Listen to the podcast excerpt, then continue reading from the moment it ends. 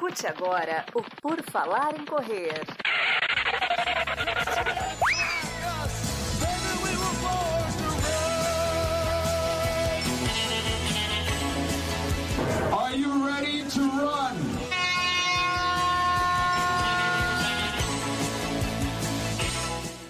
Estamos começando mais um episódio do podcast do Por Falar em Correr. Aqui estamos, mais um PFC Entrevista, trazendo alguém que pratica o esporte, a corrida de rua, que nós falamos bastante aqui neste podcast, querido e estimado. Nossa convidada de hoje é a corredora médica maratonista Camila Ferrão. Tudo bom, Camila? Seja bem-vinda. Ei, gente, boa noite. Boa noite, Enio. Boa noite, pessoal. Boa noite, pessoal que vai estar assistindo depois. Corredores, não corredores, pessoal que quer começar a correr. Tamo aí. A Camila foi quando? Foi ano passado a primeira mensagem que eu te mandei, né?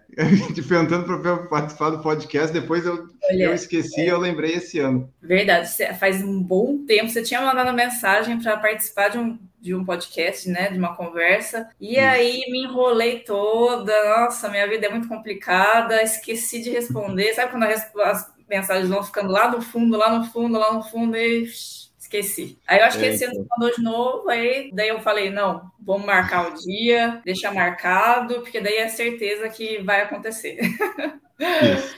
Aí a gente conciliou com a sua agenda da, da maratona, né, de Sevilha, e, e, aqui estamos. Diga. É, é sempre fala. bom o tempinho que tem logo após o ciclo da maratona, né? Aí você faz a maratona e aí agora eu tô nessa fase do tá mais relax, sabe? Acabou de voltar, a planilha tá mais leve, o treinador aliviou. Aí tem mais é, tá tempo, mais... né? Uhum. Tem mais tempo. Então agora então, tem tá. mais brilhinho. Tanto é que hoje eu nem corri, hoje eu só fiz bike para dar uma aliviada assim no corpo ainda. Amanhã já tem treino de tiro, mas está mais leve a planilha.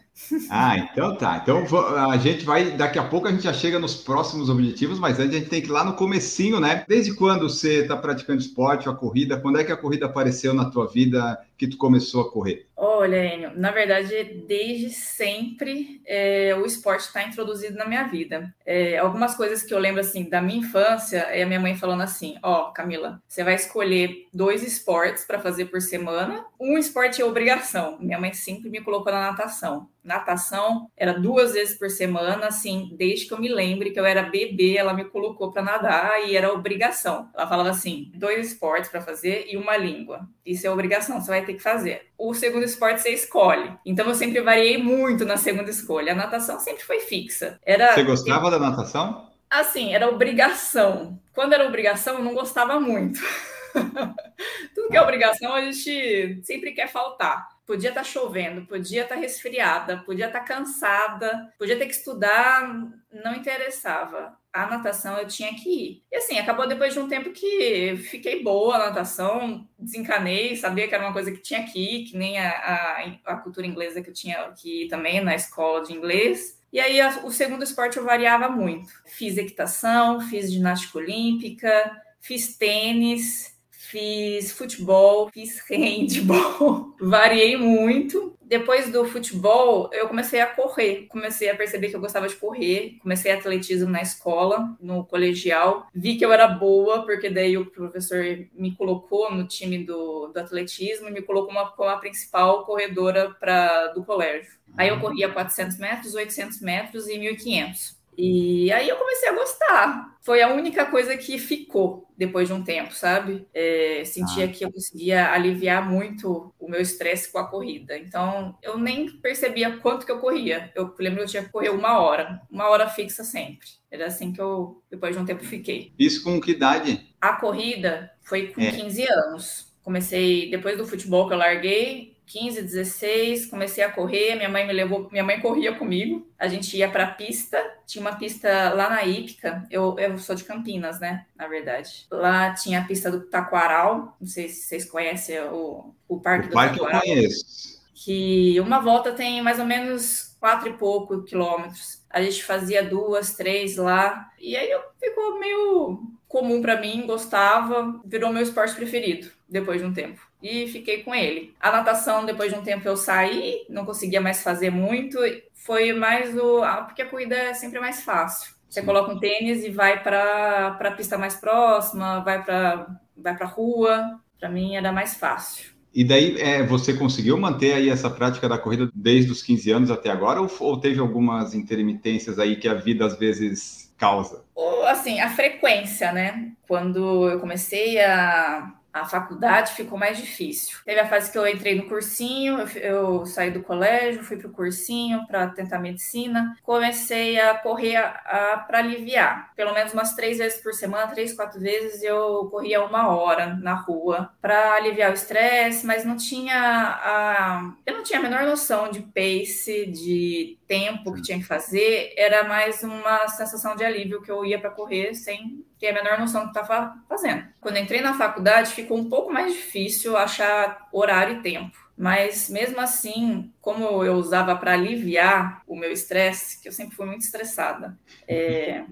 sempre. Eu era muito bitolada, sabe? Com estudo, nota, sempre fui. Você passou de primeira para a faculdade? Demorei meio, meio ano. Eu fiz meio ano de cursinho e entrei. E aí, nessa fase, eu era bem pitolada, mas mesmo assim, a corrida me aliviava, sabe? O estresse. Eu lembro que eu estudava o dia inteiro. Lá pelas 6, 7 horas, quando estava ficando um pouquinho mais tranquilo a temperatura, eu saía para correr. Nessa época, eu morava do lado de um clube que chamava Ípica, do lado da minha casa. Aí eu saía, ia para o clube que lá tinha uma pista, corria lá que uma doida, voltava para casa e voltava a estudar. Umas três vezes por semana isso. Quando entrei na faculdade, me chamaram para participar, né, do, na época era Jumed, das competições que tinham, né, mas eu era muito bitolada com estudo e não, não entrei em nada, porque eu dedicava o meu tempo inteiro para estudar e ia correr no final do dia.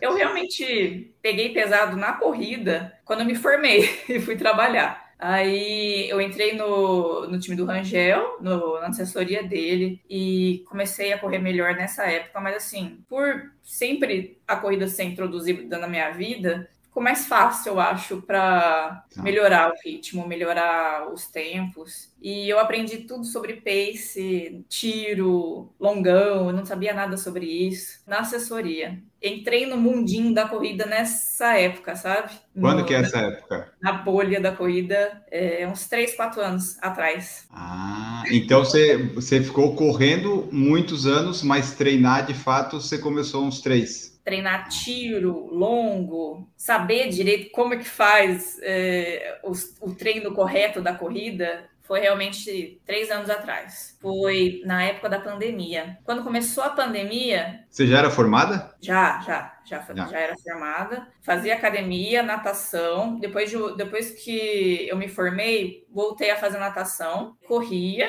e fazia musculação. Mas a corrida era essa minha era aquela minha corrida de antes, que eu ficava 40, 50 minutos na esteira, na rua, não tinha treino técnico de tiro. Naquela época, quando você corria esses 50, 40 minutos, você não tinha noção de pace, velocidade e tal, mas você lembra alguma, alguma métrica? De repente, ah, eu fiz 10 quilômetros em quanto tempo na esteira? Você chegava a ver isso ou não? Eu lembro que, assim, mais ou menos assim, porque não é, não é comum a mulher correr bem, né? Um tempo, muitos anos atrás. Eu lembro que quando eu ia para academia da faculdade, ou ia correr na rua, ou então nas pistas, e encontrava algumas pessoas que estavam correndo, geralmente era homem, eles elogiavam, falavam assim: Nossa, você corre muito bem, nossa, vamos correr junto. Ou então, quando eu acompanhava alguém, falava: Nossa, como você corre bem. E assim, eu falava: Não, ficava me achando, falava: Ah, obrigado.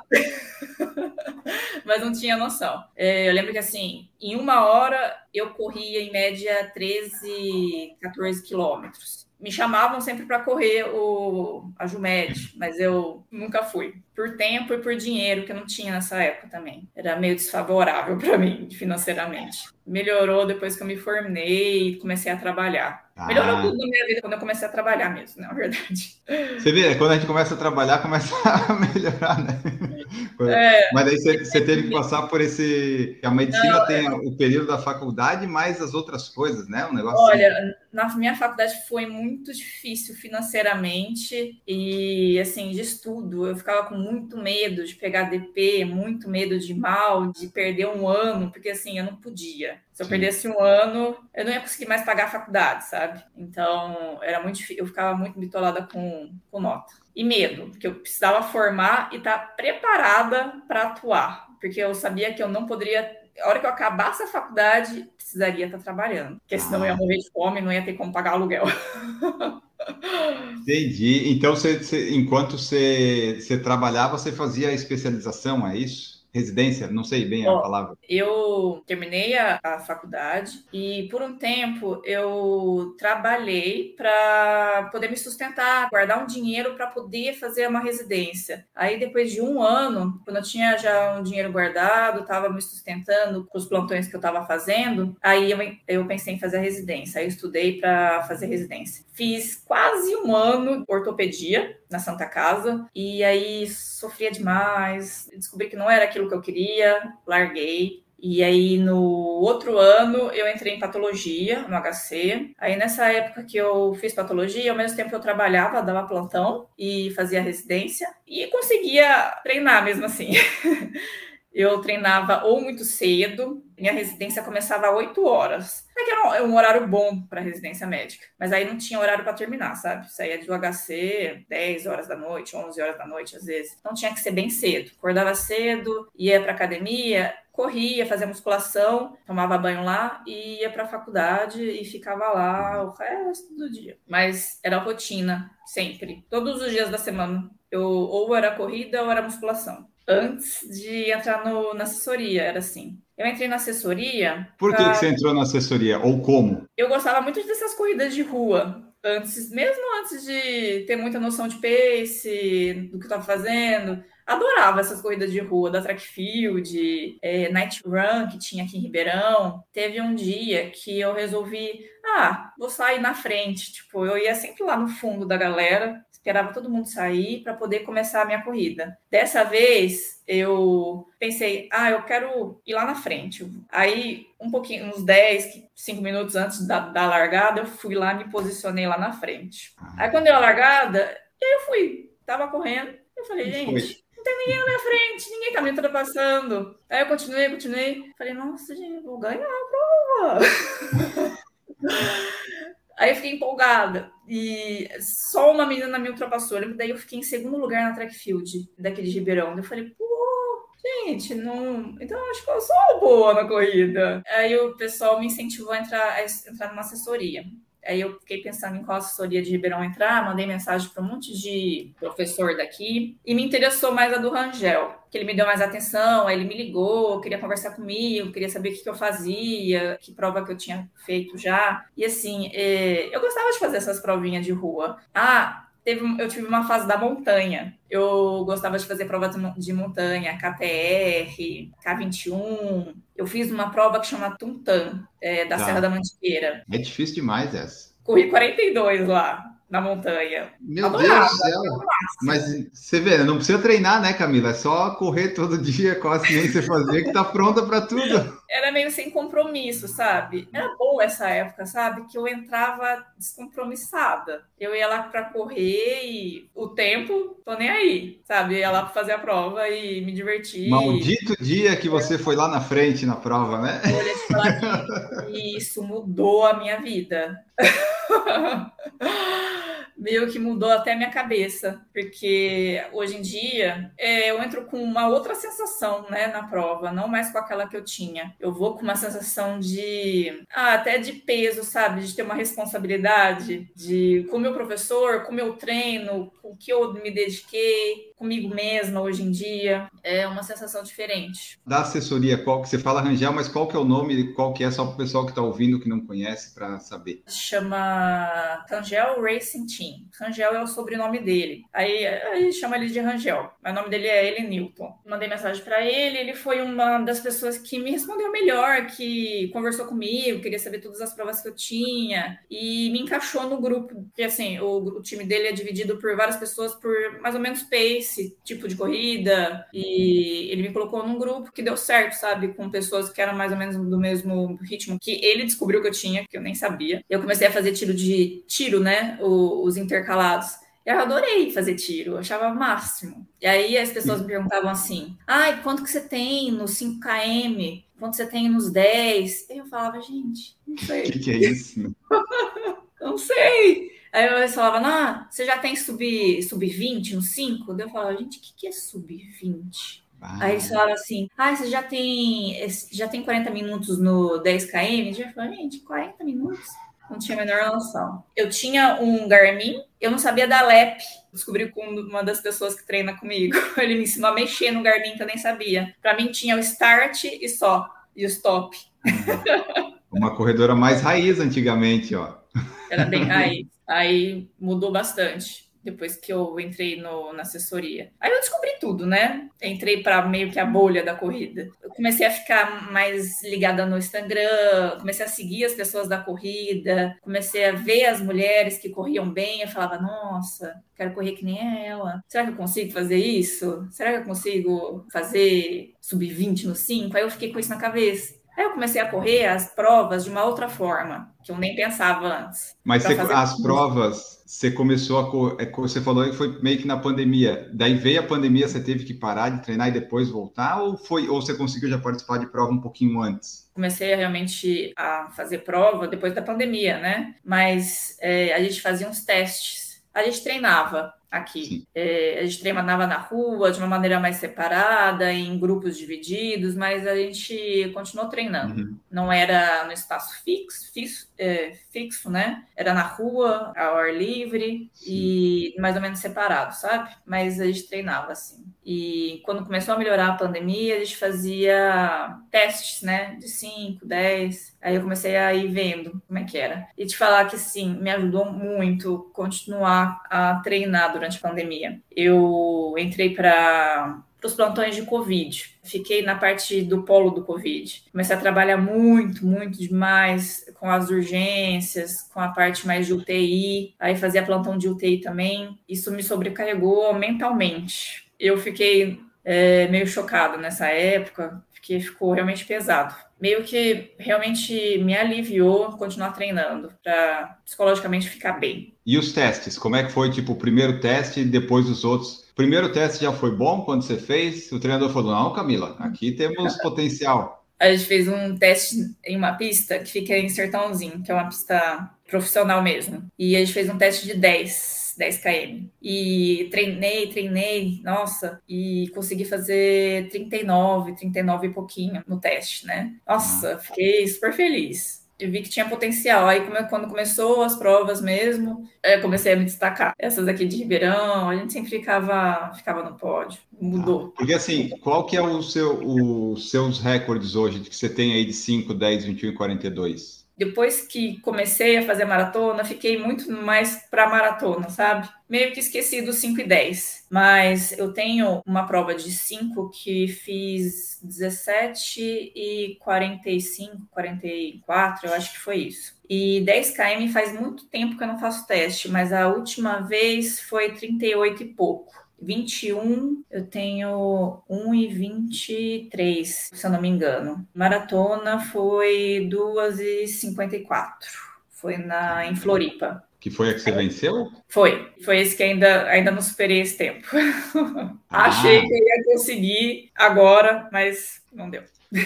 Tá, e já já a gente fala de Sevilha, porque quando eu vi os seus stories falando de Sevilha, eu não te conheço, né? Eu só vejo ali as coisinhas, mas você falando, ah, tá, deu errado, mas foi bom completar, só que na sua cara tá, me pareceu, né? Não sei se eu tô certo, mas pareceu que você tava muito assim, não deu nada certo que eu queria, você não tava muito feliz, sabe? Não parecia. Realmente não, não estava, mas eu estava feliz Apesar de estar lá, de estar viajando, sim, sim. de estar fazendo uma prova fora, já foi especial, mas não estava feliz. Ah.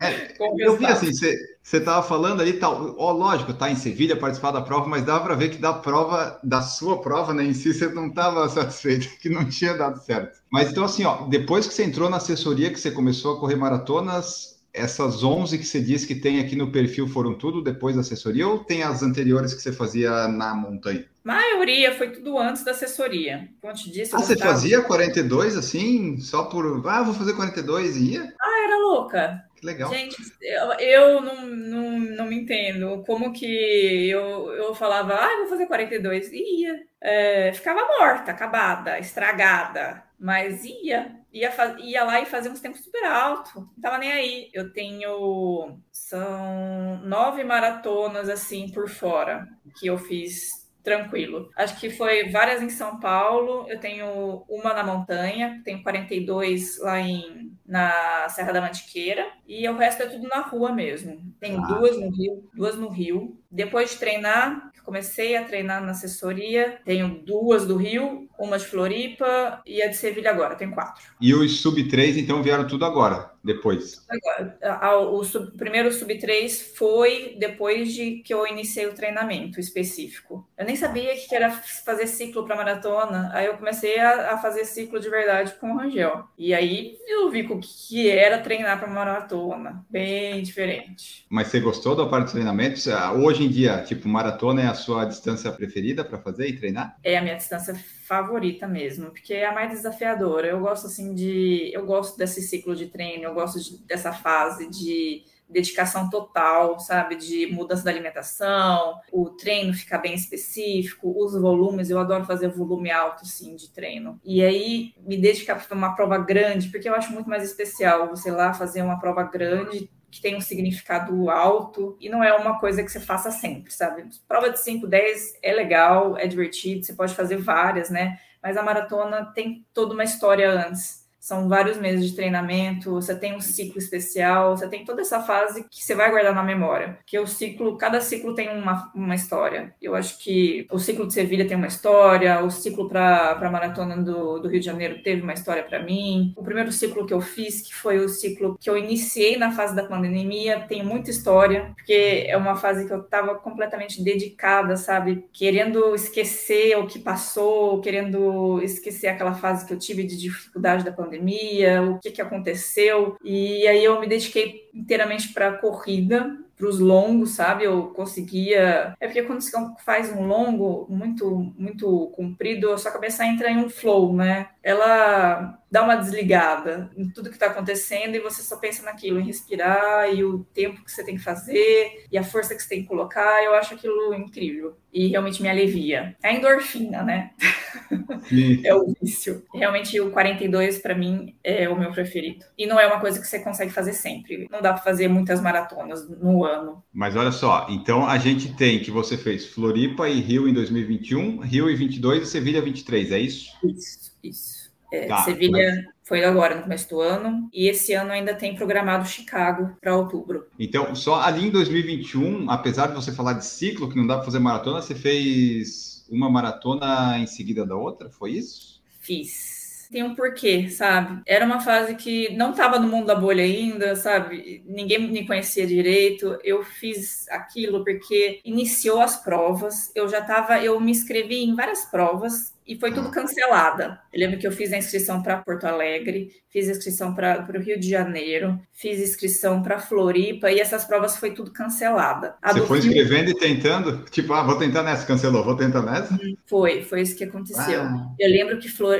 é, Porto Alegre teve vários cancelamentos. Você lembra disso? Sim. Ele cancelou umas três vezes. E aí eu tava sempre com a esperança, ai, vai ter Porto Alegre, vai ter Porto Alegre. E aí não, não tinha, foi cancelado. E eu lembro que daí, quando abriu o Rio, daí eu falei, vou para o Rio. E aí, logo em seguida, o Floripa falou que ia ter a prova, eu já estava inscrita. O que aconteceu no Rio, eu conseguir fazer o Sub-3 lá, eu não estava esperando. Eu fui na cabeça que eu ia dar o meu melhor para o que eu treinei e não estava esperando fazer um Sub-3. Eu estava assim na minha cabeça, de longe, eu pensava assim, ai, será que eu consigo fazer um 2,59? Se eu conseguisse fazer um 2,59, meu Deus, assim, uhum. seria um sonho para minha vida. Eu já estava com essas coisas na cabeça, sabe? Esses tempos, já começando a sonhar com o tempo, eu estava desse jeito. E eu achava assim, depois de tudo que aconteceu na pandemia, tudo que eu trabalhei, tudo que aconteceu comigo, fiquei pensando, eu queria um presente para mim mesma. Eu acho que um presente para mim seria fazer um 2,59.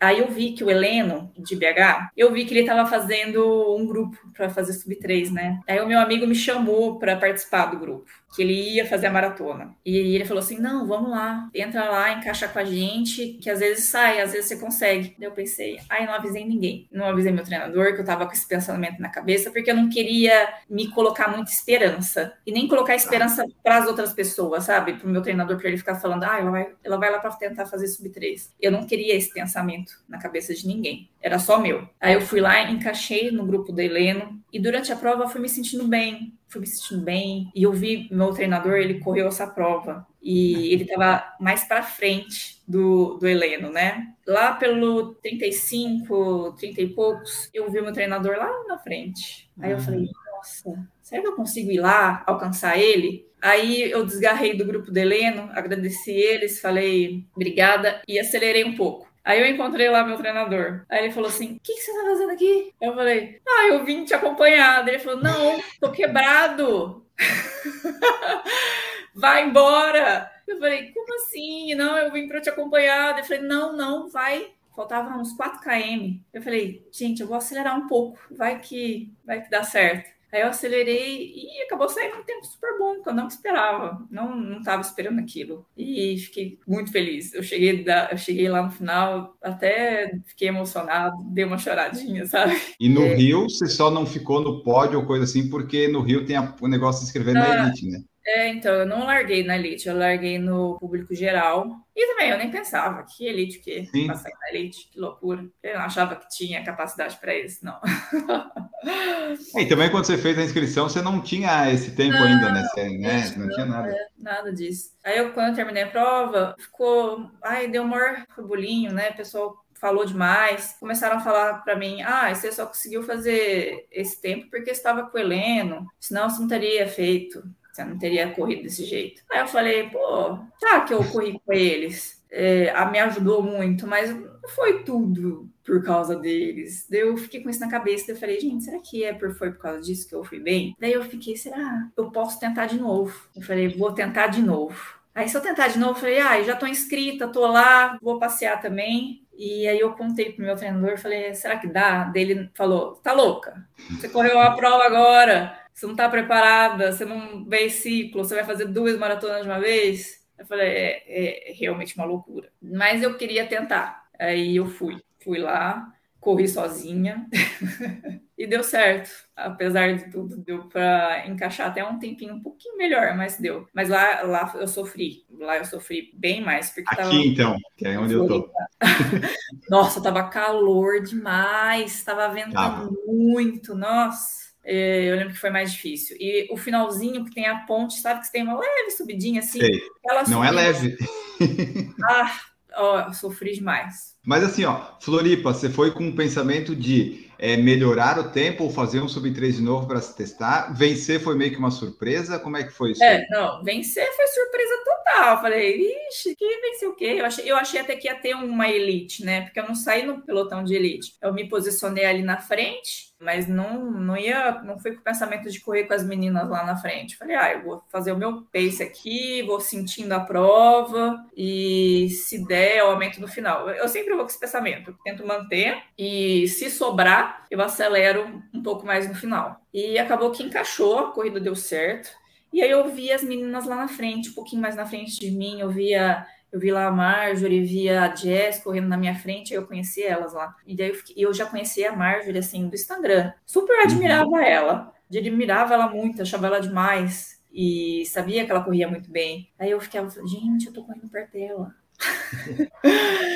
Eu falei, nossa, eu tô correndo perto da Marjorie, não acredito nisso. E aí a corrida encaixou, corri com elas um pouquinho, e daí depois da meia maratona eu senti que dava para ir um pouco mais, e deu para acelerar, e daí quando eu vi, eu tava sozinha lá na frente. Eu falei, gente, vai dar. foi muita surpresa para mim ganhar aquela prova, não esperava. Mas também foi uma prova, eu acho que logo depois da pandemia, não é. tinha muita gente. É, e essa prova do 42K de Floripa, que foi a que você participou, ela nunca tem premiação em dinheiro. Então, assim, a elite que vem também nunca é a. Né, o pessoal, por exemplo, foi para o Rio, porque o Rio provavelmente tinha premiação em dinheiro, né? Floripa não, daí dividiu também o público. É, não, estava muito próximo. Ninguém ia fazer essa loucura de fazer as duas provas muito próximas ali junto. Ou o pessoal ia para o Rio, ou para ir para Floripa, né? Então o pessoal de Floripa foi pouca gente. Eu lembro que tinha, tinha menos gente nessa prova. Mas para mim foi um teste, foi uma experiência para me testar, para ver se eu conseguia correr sozinha, sabe? Porque é muito diferente, realmente, correr num pelotão grande, protegida, né? Uma barreira de homem ali, grande, alto, e você correr sozinha numa prova que tem vento, tem subida, tem calor e não tem muita gente perto de você, não tem proteção, não tem barreira nenhuma. Aí eu queria realmente me testar para ver se eu conseguia, uhum. se eu tinha capacidade para isso. E deu, deu certo. certo. Pessoal que está nos escutando apenas no Spotify, saiba que vocês podem participar ao vivo no YouTube e como o pessoal está mandando mensagem aqui. Então, vou ler algumas mensagens agora, Camila, algumas perguntas que o pessoal tem e depois a gente fecha com as suas duas maratonas seguintes. Talvez a gente encaixe alguma resposta aqui, né? E daí depois falar dos objetivos, porque pelo que eu percebi em Chicago, certamente ela vai ter algum objetivo, porque pela conversa que eu, que eu estou percebendo aqui, a Camila, por enquanto, se não tiver um objetivo de tempo, ela não sai de casa. Pareceu, não sei se é isso, não sei se é isso. Hoje em dia é isso, a minha cabeça deu uma mudada. Mas você se sente bem assim? É, é, tranquilo, porque tem pessoas às vezes que ficam muito com isso e às vezes, né, fica tipo, o prazer da corrida acaba indo embora, sabe? Para você, continua? Tá tudo certo? Olha, realmente eu tô enfrentando um pouco mais, tentando lidar um pouco mais com isso agora. Parece que deu uma batida e eu senti uma pressão com o meu prazer de correr, deu uma baqueada, sabe? Eu senti muito nesse, nesse ciclo. Eu te falei que cada ciclo tem uma história, né? Esse ciclo eu sofri, porque o meu prazer estava diminuído, sabe? E a pressão estava alta. Não que as pessoas façam pressão em mim, mas é a pressão que eu sinto vindo, sabe? As pessoas acham que eu tenho que fazer um tempo muito bom, que eu vou fazer um tempo bom, meu treinador acha, minha família, meu namorado, sabe? E, você, e aí você fica com isso na cabeça, fala, gente, eu tenho que ir bem. E aí é uma balança, né? A cabeça da gente é muito doida. Eu tive que buscar de novo, sabe, a, o meu gosto da corrida de anterior, de antigamente, minha endorfina que eu sentia para me, me aliviar, sabe? E eu só encontro isso nos meus treinos sozinha. Tive que resgatar isso de mim. Tive momentos que eu não queria correr mais, sabe? Que eu perdi aquela vontade de falar. Eu acordava e falava assim, gente, eu não quero, tô sofrendo. Uhum. Enfrentei um momento desse que superei nesse ciclo para maratona, sabe? No meio dele tive esse baque, tive um estresse um com o trabalho, tive um estresse com a minha vida emocional, foi tudo junto. Aí eu melhorei disso, tratei um pouco a cabeça, melhorei, voltei treinei forte, consegui resgatar aquela vontade minha de correr, e aí eu fui mais ou menos preparada para maratona. Já fui mudada. Foi uma loucura, foi uma esse ciclo foi bem doido. Cada um tem uma, uma história, né? A maratona é por isso que eu gosto, porque ela tem um ciclo antes que te leva ao dia da maratona. E na uhum. maratona é aquilo que você treinou todos os o mês inteiro, os meses, você vai lembrar você vai lembrar do seu longo, você vai lembrar do seu longo que você foi bem, você vai lembrar do seu longo que você sofreu, tudo durante a prova. Vem tudo na cabeça, sabe? O que não treinou também, né? Às vezes. É, vai bater. A pessoa que não treinou, você vai pensar assim, gente, não tô preparada para isso.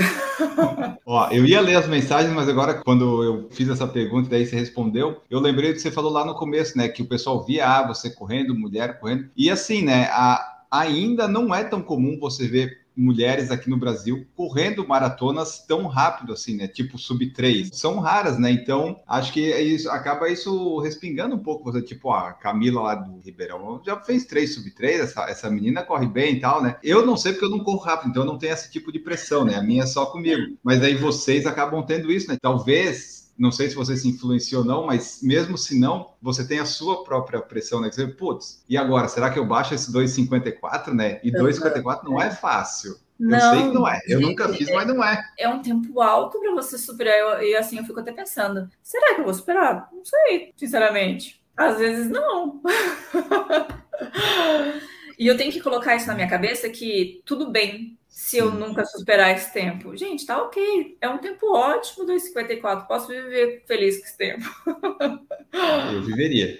Eu, eu viveria muito feliz. Então, assim, só para antes de eu ler as mensagens. Então, você já venceu uma maratona, uma prova de 10 quilômetros. De 21 você já venceu também? Em primeiro, eu, eu, teve uma prova lá em São Paulo, de, a W21, sabe? De mulher. Essa prova eu fiquei em primeiro foi, foi bem legal. Como é... é que é vencer uma prova assim? Você falou várias vezes, ah, tô sozinha. Em alguma você já foi pensando nisso? Vou vencer ou todas foram meio de surpresa? Agora que eu comecei a correr bem e comecei a fazer esses tempos, é até me sobrecarregar um pouco, porque eu fico pensando assim, eu tenho que ficar entre as mulheres melhores ali, porque eu tenho treinamento para isso, sabe? Eu me pressiono a ficar entre as melhores. Não a vencer a prova, gente. Vencer a prova para mim já é em ficar entre as melhores, eu acho que eu me, me cobro por isso a sensação é muito boa. Ah, eu, essa daí eu nunca tive também. Acho que a do sub 3 eu nunca vou ter. A de ganhar uma prova, se alguém errar o caminho ou pegar a distância mais curta, talvez, quem sabe.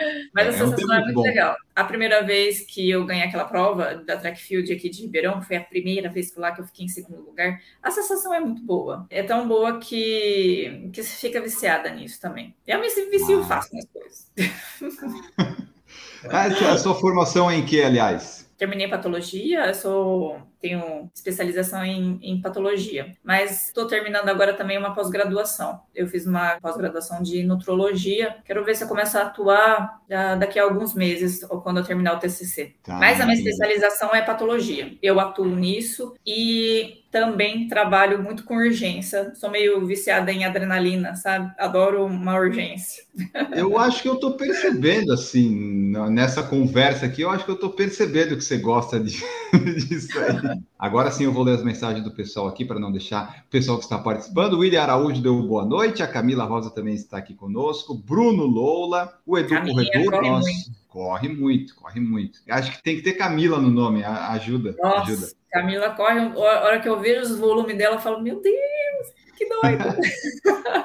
Ó, ela falou, só parabenizar minha chará voadora. Obrigada, cara. O Cláudio também está aqui. O Vitor Mesquita é membro do nosso canal. Você pode ser membro a partir de 1,99. Nos ajude se você quiser. Bruno Loula perguntou: ó, enquanto você corria pelas ruas de Sevilha, você ouviu alguma barbearia tocando a música O Barbeiro de Sevilha? Não. Ah, deve ser alguma, deve ser alguma coisa que a gente não conhece, então. Mas... Foi muito gritaria, tem muito público. Eu fiz essas provas, é, a prova de Sevilha tem um público muito alto. Todas as esquinas assim tinha alguém torcendo, gritando, chamando. E como eu ia com essas camisetas do Rangel, ele gosta de colocar a bandeira do Brasil aqui atrás. Então, a bandeira do Brasil e o nome. E aí eu vi as pessoas, Brasil, vai, Brasil, gritando. É muito legal. Eu adorei fazer uma prova fora. Realmente muito Maravilha. divertido. Luiz Ramalho colocou aqui a especialidade, a gente já, já, já falou. A patologia faz o quê? A patologia, a gente faz diagnóstico de doenças, diagnóstico laboratorial. É, a gente usa o microscópio, né? O pessoal faz biópsia ou a gente lê citologia também. Eu sou concursada em Uberaba, lá eu só vejo parte de citologia e a parte feminina do lado da mulher. A maioria das pessoas perguntam o que o patologista faz. O patologista faz também necrópsia, trabalha no SBO. eu fiquei mais com a parte laboratorial. O Luiz Ramalho falou aqui, ó, médica de Ribeirão Preto, treina até durante almoço e vence maratona de Floripa. Essa é a nossa entrevistada aí.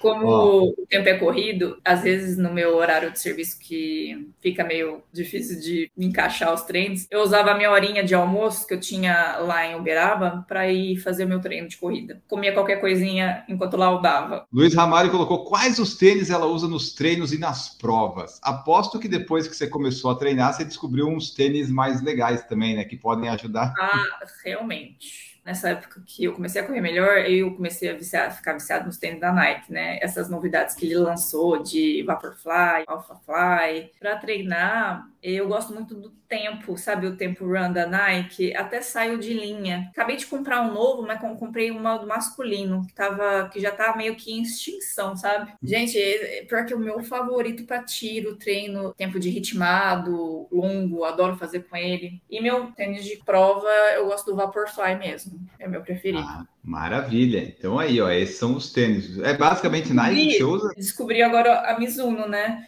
gostei demais desse tênis novo da Mizuno. Tô ainda testando ele, mas para tiro, nossa, tá sendo muito bom. Gostei o muito Rebellion dele. Pro? É, tô testando ele na pista. Vou esse final de semana eu vou usar ele para longo. É, nunca fiz um longo com ele. Vou testar, vamos ver como é que é. Mas para tiro, tô adorando. Achei muito bom. Glaucio Andrade perguntou quantos longos acima de 25 você faz na sua preparação e qual o maior longo? Para maratona, 25. É, vamos focar sempre na, na maratona. Para maratona, 25 é o menor, é o mais tranquilo. Mais ou menos lembrando do, de como o meu treinador fez o ciclo, ele começou com 24, 28, 28, 32. O maior foi 35, aí ele começa a baixar para 32, 30, 28, ele faz uma pirâmide. Mas o, o menor é sempre 24, 25. E esses longos, você tem algum deles que é ritmado? É eles são, como é que funciona assim os longos? O mais longo longo é só um ritmo mais mais tranquilo? Tem alguns que você coloca um ritmo de prova que você pretende? Que ah, você, ele... vai para a prova já pensando no tempo que você quer fazer, provavelmente, né? Hoje em dia está mais ou menos encaixado o tempo que eu quero fazer na prova e o tempo que eu tenho que fazer nesses treinos. Ele coloca o ritmo, né, meu treinador? E é um ritmado. Geralmente, ao longo tem que ser um, um ritmo fixo não o tempo que eu quero fazer para a prova, um pouquinho menor. Geralmente ele coloca 4,10, 4,15, sai mais ou menos abaixo às vezes, sabe? E mais perto da prova, ele gosta de colocar uns bloquinhos, sabe? Tem o, o, o longo de 25, aí ele divide em blocos, mais tranquilo, até chegar ao mais forte, sabe? Dividido por pace. E na prova, assim, qual que é o... Tipo, Sevilha, você foi com qual pretensão de ritmo e de pace?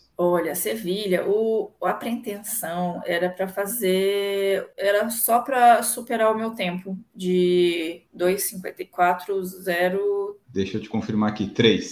03, 03, 04, não lembro. Na bio tá 03. 03, é 03. Abaixo disso. Era para fazer 2,53 sabe? Um pouquinho abaixo. Tá. Mas a minha pretensão era para fazer menos. A prova de, do Rio de Janeiro anterior saiu o tempo 2,54,05, sabe? Foi um segundo de diferença. A do ano passado no Rio? Uhum. Ah, então no Rio você foi com essa ideia no Rio também. De fazer um pouquinho menos, sabe, também. Mas essa do Rio que você foi, você fez dois segundos a mais, mas nessa do Rio, deu tudo certo? Deu alguma coisa aqui errada? Porque a princípio, né, fez basicamente o mesmo tempo. Para quem está olhando de fora, parece que foi uma prova boa, né? foi muito boa. Eu estava muito preparada, estava com psicológico muito bom. Eu acho que assim, para fazer a maratona você tem que estar tá tudo perfeito. O corpo tem que estar tá perfeito, a alimentação tem que estar tá perfeita, o treinamento tem que ter sido perfeito e a sua cabeça tem que estar tá boa. Muito diferente do que a minha cabeça estava em Sevilha, sabe? Tava muito mexida ainda. Mas a minha cabeça de do Rio de Janeiro, ela tava assim focada, focada mesmo. E as coisinhas que atrapalharam no Rio, para eu não ter feito um tempo melhor, foi a chuva, choveu muito, a chuva deixou meu pé pesado. No final da prova a gente estava pesando em postas, sabe? Realmente postas mesmo, alagado, não tinha onde desviar do alagamento ali. E como eu uso lente de contato, a chuva começou a ir direto no meu olho, tava incomodando demais, demais. Daí chegou uma hora que tava doendo, daí eu usei até a boné do meu namorado para proteger. Hoje em dia eu vou sempre levar um óculos, sabe? Eu aprendi depois dessa prova, uhum. eu sempre levar um óculos para proteger caso chova, aconteça qualquer coisa, proteger. Porque eu realmente eu tenho 5 de miopia nesse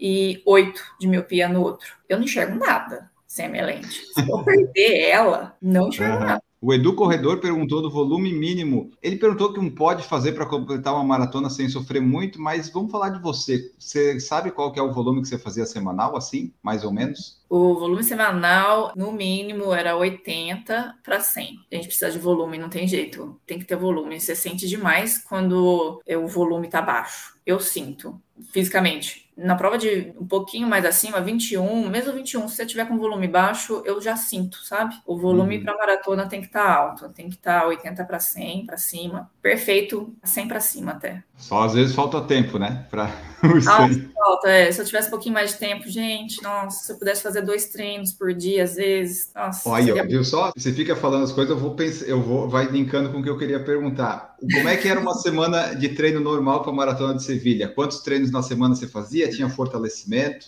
Deixa eu explicar. Segunda, regenerativo, é um treino regenerativo, 10 km leve. Terça-feira é treino de tiro. Aí é um treino específico do, tre do meu treinador, é bem pesado. Terça e quinta é muito pesado para mim. É um treino de tiro específico, geralmente o volume 15 km. E no dia da terça, terça-feira tem musculação. Eu tenho musculação também, então encaixa corrida e musculação. Na quarta-feira é ritmado, é um ritmo ritmo de prova. Uhum. É, aí varia a, a quilometragem. Quando a gente está no começo do ciclo, a quilometragem é baixa. E quando a gente vai chegando para o final, a quilometragem já é alta, sabe? Vai para 14, 15 do ritmado. Quinta-feira é tiro, também é pesadinho. Sexta é nada, sem treino. Nossa. Musculação, terça e quinta.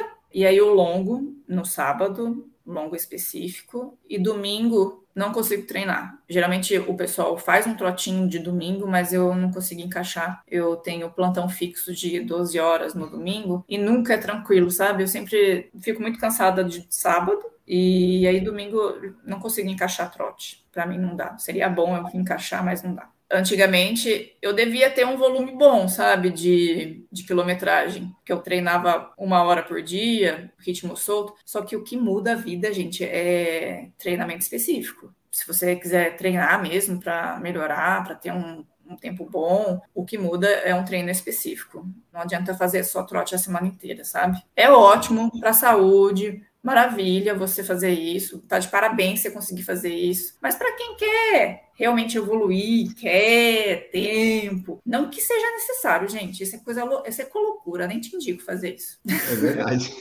melhor não, né? É, melhor não. Ah. Mas para quem quiser treinamento específico, tiro, longo, bloquinho, loucura da cabeça, é isso. Segue o que o treinador colocou que dá, dá certo, né? É. O Adair Viana está aqui conosco também, o Alex Almeida, o canal Cinemaníacos, muito obrigado, pessoal. Cláudio Gontijo pergunta se ela vai fazer a maratona da cidade de Berlândia. Não, né? Vai fazer Chicago. Não, eu acho que esse ano só vou fazer mais uma maratona que vai ser Chicago e quero estar tá bem. Vamos ver.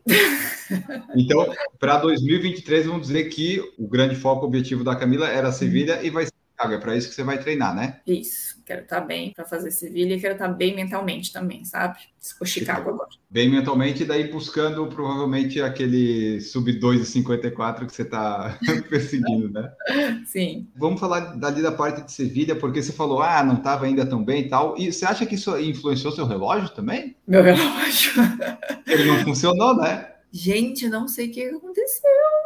Eu coloquei, meu relógio estava acabando bateria. Eu falei, vou deixar o dia inteiro carregando. Tirei o relógio, coloquei ele no carregador, não vi mais nada. Deixei ele lá o dia inteiro, a noite inteira. Peguei ele tranquila, só que assim eu não olhei. Aí eu cheguei lá, para deixar a roupa lá no guarda-roupa, o guarda-volume. Aí eu fui olhar, eu fui colocar o relógio para começar a procurar GPS, né? Olhei 0%. Ah, não pegou na hora lá então? Possível. Ele não carregou. Eu não sei o que aconteceu. Deu alguma coisa. Eu não, não devo ter olhado se ele conectou, se a tomada estava boa do Airbnb lá. Não sei o que aconteceu. E ele não carregou. E eu nem olhei. Eu cheguei lá, o relógio estava 0%.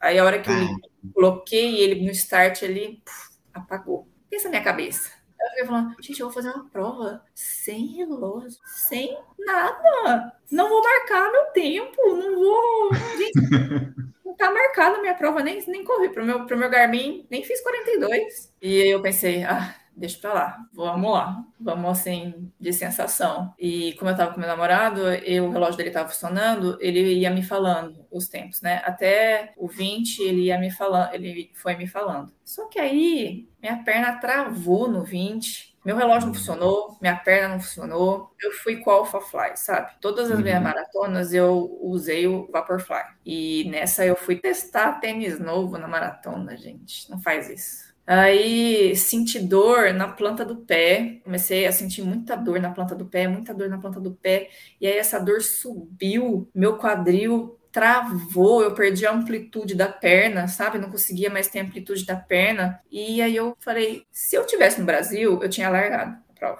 Como eu tava lá, fim do mundo, não tinha dinheiro. Como eu ia pegar, fiquei até pensando assim, gente, o que eu vou fazer aqui? Como que eu vou embora? Largada ali. Não tem dinheiro, não tem celular, não tem nada. E você não sabia nem o tempo que estava fazendo mais, né? Nada, nada, nada. Aí eu falei, vou terminar a prova porque eu quero minha medalha, eu quero ganhar minha medalhinha de Sevilha, quero completar a prova, eu vim até aqui e eu vou terminar. Encaixei isso na minha cabeça e fui, sabe? Fui com dor, Mas fui. Terminei a prova me arrastando, mas terminei. Aí, Tá. gente, com orgulho, porque terminei daquele jeito, ó, tô feliz já de ter terminado. Mas não tô feliz com o meu tempo, mas tô feliz de ter terminado a prova. Porque ali, pelo que eu entendi, então, depois que você ficou com as dores, o seu namorado provavelmente continuou, né? E daí você ah, perdeu não, toda eu a falei pra ele, você não vai ficar aqui comigo, não. Pode ir lá fazer o que a gente treinou, vai lá, faz sua prova, que você consegue, você tem capacidade pra, pra ir bem. E aí ele foi, fez um tempo bom. Não tão bom, porque a gente pegou uma gripe também lá. Madrid tava muito frio, fez uns 3 graus. Nós dois ficamos gripados, é, dor de garganta, sabe? Ficamos bem ruim. E a gente já foi, a gente foi pra prova meio gripado, corpo meio Uhum. ruim. Mas ele fez um tempo bom também. Ele fez 2,58. Foi bom. Tá. Foi bem. Ó, aqui no Instagram, a Silvia Brandão colocou só para dizer que a Camila é minha inspiração como corredora e mulher. Sou fã. Um beijo para ela. Olha, no Obrigada, Silvia. Obrigada. Na caixinha lá. E deixa eu ver aqui o que mais nós temos. O Glaucio perguntou qual a sua estratégia na maratona? Sair já no pace pretendido ou dividir a distância em partes menores? Como é que é a estratégia agora que você está treinando, tem treinador? A estratégia é tentar manter um pace equilibrado desde o começo. E não gosto de acelerar no começo. Tento manter pelo menos 4,10, 4,8, fechando ali nessa faixa até o quilômetro 21. Quando eu encaixar no 21, eu senti que eu estiver bem, eu tento diminuir o tempo, ou se eu, se eu sentir que eu não estou muito bem, eu tento manter, Ah. manter até o final. Tentar o equilíbrio. Como é que funciona a, a parte da alimentação e suplementação durante a prova? A alimentação no dia a dia, se tem alguma restrição, alguma dieta maluca ou se é tudo normal, e na hora da prova, o que, que você usa, né? Se é gel, se é isotônico, se é nada. Eu não tenho nenhuma estratégia maluca assim, não, sabe? O pessoal gosta muito de fazer, às vezes, treinar em jejum. Não faço isso. Eu sempre uso um gelzinho durante os treinos. É, eu acordo muito cedo para fazer os treinos e não sinto muita fome de manhã, né? E não como nada ao sair de casa. Eu tomo café, mas eu levo gel. É, eu gosto muito do gel da Dobro. Eu uso ele durante os treinos. Só aquele de beterraba com cafeína. Mas eu uso carboidrato nos treinos, sim, tá? Não fico em jejum total. E não tenho nenhuma coisa maluca que eu faço, não. Coisas fixas minhas. Ômega 3, cúrcuma, creatina. No final, assim, do ciclo, quando a gente tá. A, a imunidade dá uma quebrada, sabe? Dá, fica um pouco balançada. Eu gosto de suplementar glutamina, vitamina C e zinco pro final. E alimentação, eu não como carne vermelha. Não sou vegetariana, mas não gosto de ficar, de ficar comendo carne, não me sinto bem. Mas eu como ovo, frango de vez em quando, não tenho costume, não tenho costume sempre não. Então é mais ovo, é, arroz, feijão. Pela sua descrição, você parece vegetariano, pela sua descrição. É, então, eu como muito legume, gosto bastante, mas carne não sou fã. Nunca fui, sabia? Desde pequena não como carne vermelha. Frango muito de vez em quando, quando eu saio, mas eu não tenho costume de cozinhar frango. Mas ovo eu como todos os dias. Ovo faz parte da minha rotina. Até o quando a gente conversou aqui com o Ademir em algum episódio que a gente falou, que ele já foi lá no Quênia várias vezes, os quenianos falavam, né, que carne deixa lento, porque lá eles não têm carne para comer, né? Então a carne não faz falta, o que eles comem é lá os carboidratos deles lá. né? Carboidrato faz a diferença, com certeza. Faz muita diferença, porque se você vai treinar treino longo, treino que você vai queimar muita caloria, a gente usa todo o carboidrato que a gente tem, todas as fontes. Esgota o, o do fígado, esgota o do músculo, você realmente tem que ter um estoquezinho de carboidrato. Tanto é que nos meus treinos antes de, de longo, sempre a gente come macarrão, sabe? Uma massinha na sexta-feira. Você perguntou de suplementação durante a prova, né? Ah, boa, Eu isso. uso 5 Gs, pelo menos. Se é uma prova que vai fazer muito calor, prova do Rio de Janeiro, eu gosto de levar cápsula de sal. Só isso. Cápsula de sal eu uso uma no meio da prova. Isso vai depender muito de como você perde sal durante a prova. Tem gente que Uhum. fica, sabe, inteirinha. Você usa camiseta preta, você usa, aí a pessoa você vê a pessoa inteirinha cheia de sal. Esses, essas pessoas perdem muito mais sal. Precisam de uma suplementação maior. Daí vai depender do seu nutricionista, do seu médico que você acompanha e tal. É diferente. Mas eu gosto de suplementar um pouquinho do sal também. Perfeito. Então, pessoal, essa foi aqui nossa conversa com a Camila Ferrão, médica e corredora, que está aí correndo maratonas em busca de melhorar sua marca pessoal, que ela conseguiu vencendo aqui em Floripa, aqui, aqui na minha ela venceu a prova. Até você falou, porque eu lembro da Maratona do Rio, a Maratona do Rio foi a primeira que voltou e tal, daí tinha o pelotão sub-3 do Helena, e falaram, olha, tinha um, uma mulher ali, que diferente que era, né? E daí que foi até o final, e daí o pessoal, quem que é essa pessoa? E daí, duas semanas depois, ela venceu aqui em Floripa, ah, venceu essa moça. Ah, mas essa moça é que estava no pelotão sub-3 do Helena. Daí, aí que eu comecei a, a conhecer um pouco de você. É, então aí que eu comecei a fazer um pouquinho parte dessa bolha aí da corrida. Então, Camila, ó, te agradecer por participar aqui. Deixa o tua mensagem final, teu tchau, onde o pessoal pode te encontrar. Se tu quiser divulgar teu Instagram, também fica à vontade, que é lá onde estão postado todas as coisas. E eu gostei muito que da sua viagem você usou o Instagram para o que ele é, é foto muitas fotos legais. Que às vezes é muito rios na minha vida, quando eu vi ali que tinha as fotos, ah, e aqui, ó, usou para coisa certa. Muito obrigada, viu, por participar do, do, podcast. Ainda bem que deu certo dessa vez. Foi muito legal a conversa que a gente teve hoje. E para o pessoal, vamos inspirar mais as mulheres, que eu acho que você vê muita pouca mulher correndo ainda. Eu acho que a gente tem capacidade, leva tempo, tem que ter paciência. Não, não é de uma hora para outra que a gente começa a correr bem, não é de uma hora para outra, não tem nenhuma mágica que vai fazer você correr muito bem de uma hora para outra. É muito treino e vontade de evoluir. E não fica com essas coisas na sua cabeça de obrigação de ter marca boa também. Corra para ter saúde, corra para exercitar o corpo, corra para ter saúde psicológica da mente, que ajuda demais. E boa noite. Foi muito legal a conversa hoje. Maravilha. O seu Instagram é arroba Camila Ferrão com dois é, Os no é, final, é isso? Camila Ferrão. E você e tem perfil no Strava? Meu Strava é fechado, que eu não deixo ficar muito tá. Aquela perseguição, sabe? Eu até fiz outro, eu tinha o Strava aberto, aí foi meio muita perseguição, sabe? Eu recebi umas mensagens estranhas, umas mensagens de gente falando assim, ah, você tá com o seu peso meio alto nesses treinos. Eu falei, gente. Mas nunca é o seu treinador, né? Não, pessoas é. aleatórias.